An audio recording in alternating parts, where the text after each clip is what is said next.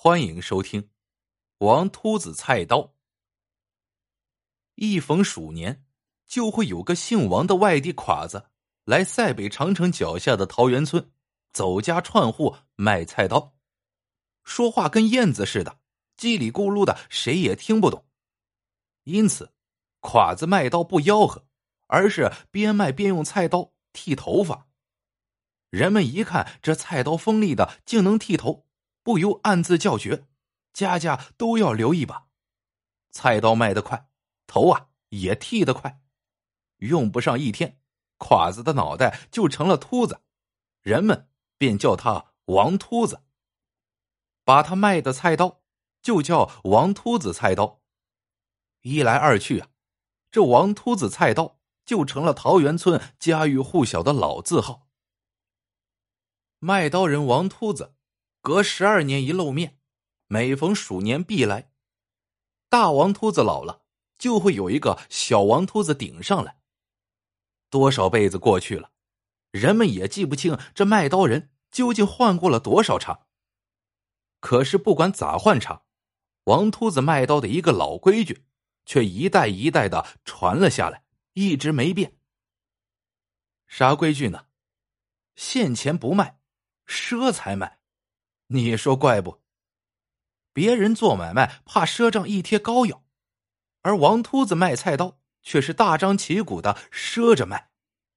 有谁想要掏现钱，王秃子一律奉送四个字：贵贱不卖。王秃子赊下菜刀，要等下个鼠年才上门收账，这一赊就是十二年。王秃子赊下菜刀，一走了之。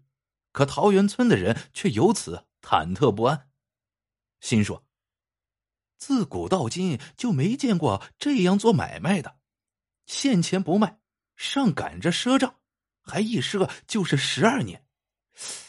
你说这卖刀人王秃子到底图的是个啥呢？不会是在用王秃子菜刀当引子，给桃源村下药，包藏着什么祸心吧？其实啊。”十二年一露面的卖刀人王秃子，乃是河南开封王氏铁匠铺当家大掌柜，而每隔十二年到桃源村赊销一次菜刀，没有一点想坑害桃源村的意思。这是王氏铁匠铺的一个祖传的规矩，是深谋远虑的老掌柜未雨绸缪埋下的一个伏笔。王氏铁匠铺是开封府小有名气的一家老字号。据传说，当年包公的三口铜闸就是由王氏铁匠铺奉旨打造的。王氏铁匠铺家底殷实，生意红火，虽不是有权有势的豪门望族，却也是有万贯家财的富贵人家。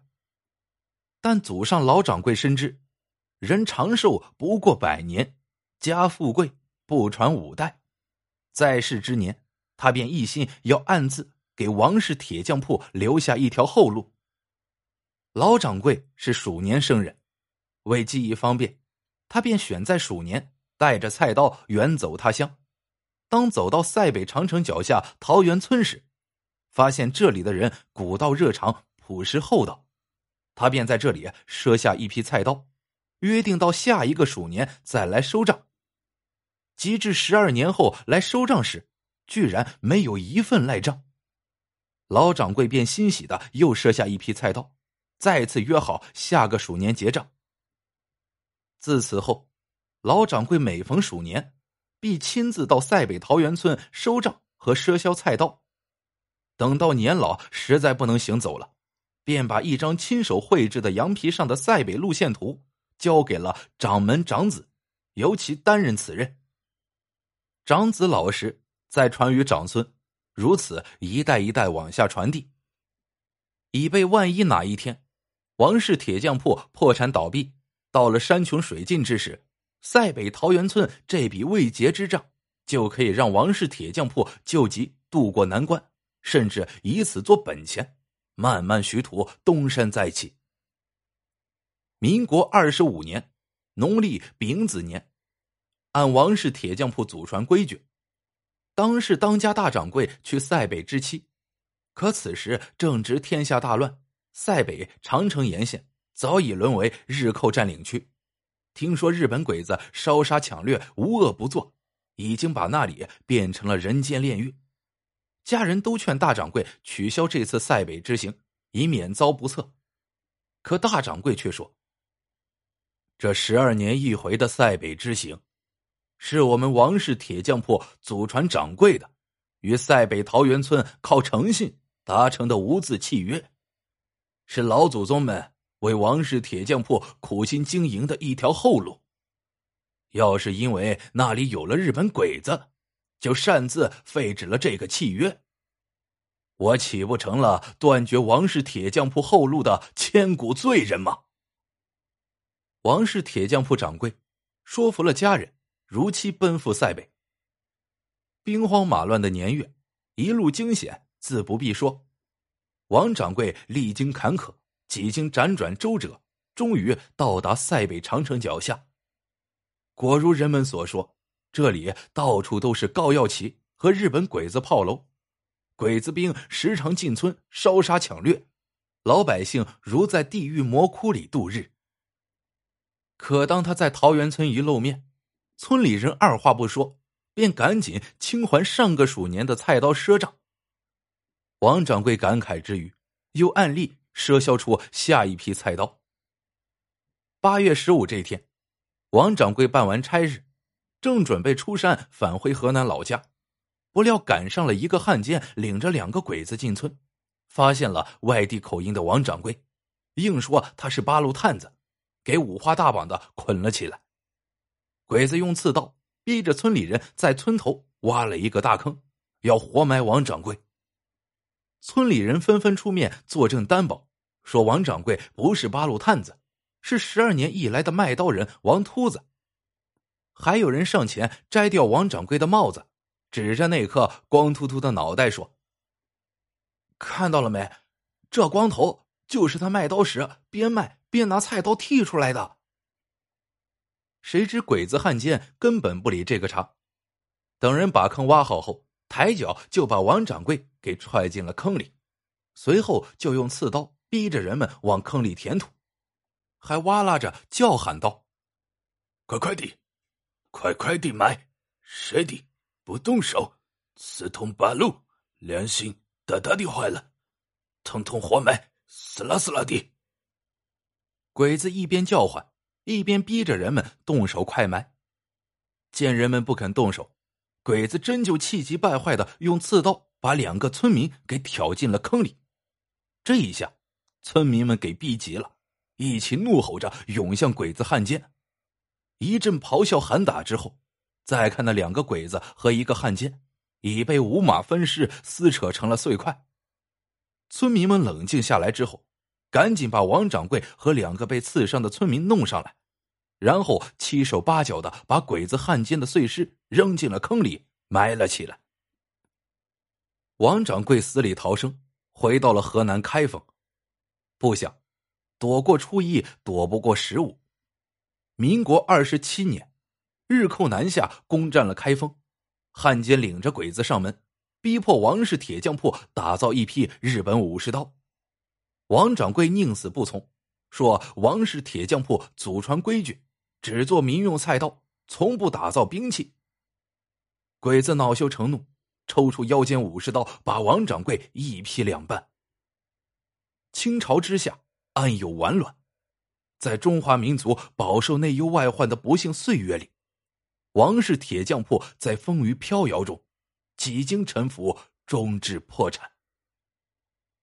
民国三十七年，又值鼠年，祖业崩塌、山穷水尽的王氏铁匠铺人，怀揣祖上传下来的羊皮路线图，经黄河北上，循着祖上苦心经营的那条后路，举家前往塞北。可当他们历尽艰辛。按图索骥到达塞北长城脚下的桃源村时，看到的却是残垣断壁，一片废墟。等到邻村一打听，才知这桃园村人已在十二年前的丙子中秋桃园大惨难中全部遇难。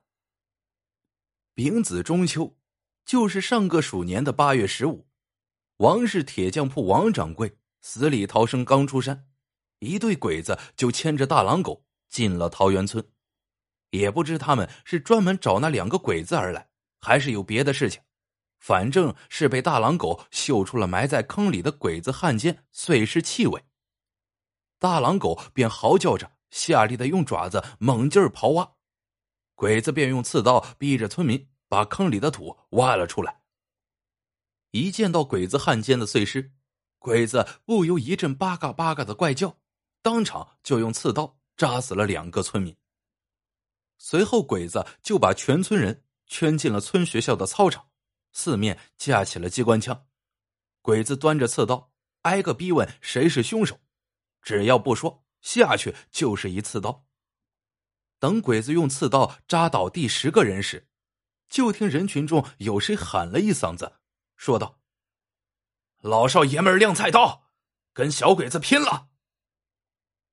在刚才被小鬼子往操场圈时，村民们就发觉大事不好。便都暗自把王秃子菜刀偷偷揣在了怀里。这时听人一喊“亮菜刀”，村民们便一个个从怀里抽出菜刀，怒吼呐喊着向鬼子群里砍去。村民们砍了小鬼子一个措手不及，就在鬼子愣神的功夫，已经被砍翻了好几个。等鬼子醒过梦来，四面机枪哒哒哒哒的像雨点似的扫过来。村民们应声倒下一片，可村民们已经被逼上了梁山，无路可退，便一群一群的直奔鬼子的机枪扑过去。有人还真空手把机枪给夺了过来，可惜不会使用，只好攥着枪管在鬼子群里横抡乱打。一时之间，村民们和鬼子搅在了一起，菜刀对刺刀，喊声伴枪声。杀了个天昏地暗，血肉横飞。当中秋的月亮升上天空，照到长城脚下的桃园村时，村里一片寂静，听不到一点声息，见不到一处灯火。村里人已经和一个小队的鬼子同归于尽。百余户人家的桃园村只剩一个哑巴，因给外村的地主家放牛而幸免遇难。